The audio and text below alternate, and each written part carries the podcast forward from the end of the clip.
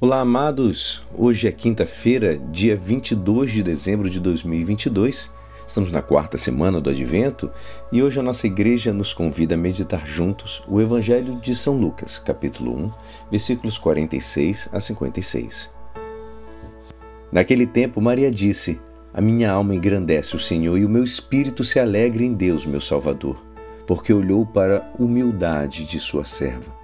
Doravante todas as gerações me chamarão de bem-aventurada, porque o Todo-Poderoso fez grandes coisas em meu favor, e seu nome é santo, e sua misericórdia se estende de geração em geração a todos que, os te que o temem.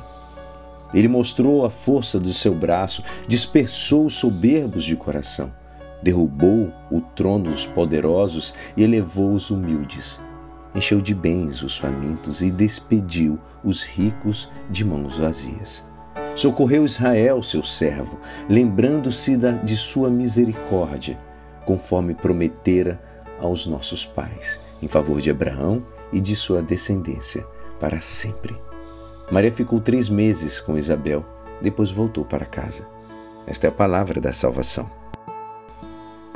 Amados, hoje o Evangelho, a missa apresenta para que possamos ouvir o magnificar que Maria entoou repleta de alegria na casa de sua parenta Isabel, mãe de São João Batista.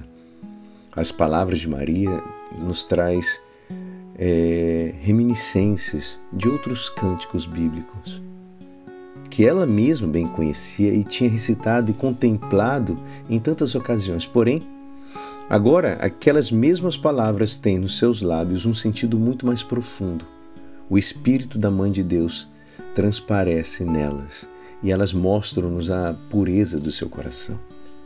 A igreja vai fazer suas vai fazer exatamente todos os dias na liturgia das horas, quando ao rezar as vésperas, dirige ao céu aquele mesmo canto com que Maria se alegrava, bendizia e dava graças a Deus por toda a sua magnitude.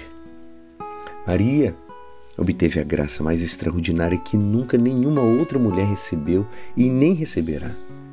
Ela foi eleita por Deus entre todas as mulheres da história para ser a mãe daquele Messias, redentor, que a humanidade esperava há séculos.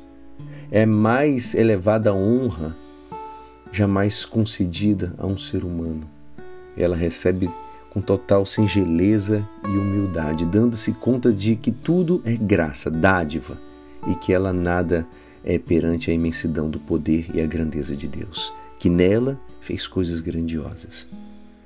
Uma grande lição de humildade para todos nós, filhos de Adão e herdeiros de uma natureza humana profundamente marcada por aquele pecado original, cujas consequências nós arrastamos até hoje Estamos para chegar no fim do nosso tempo de advento, amados, tempo de conversão, de purificação.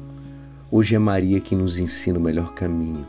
Meditar a oração de nossa mãe, querendo fazê-la nossa, nos ajudará a ser mais humildes.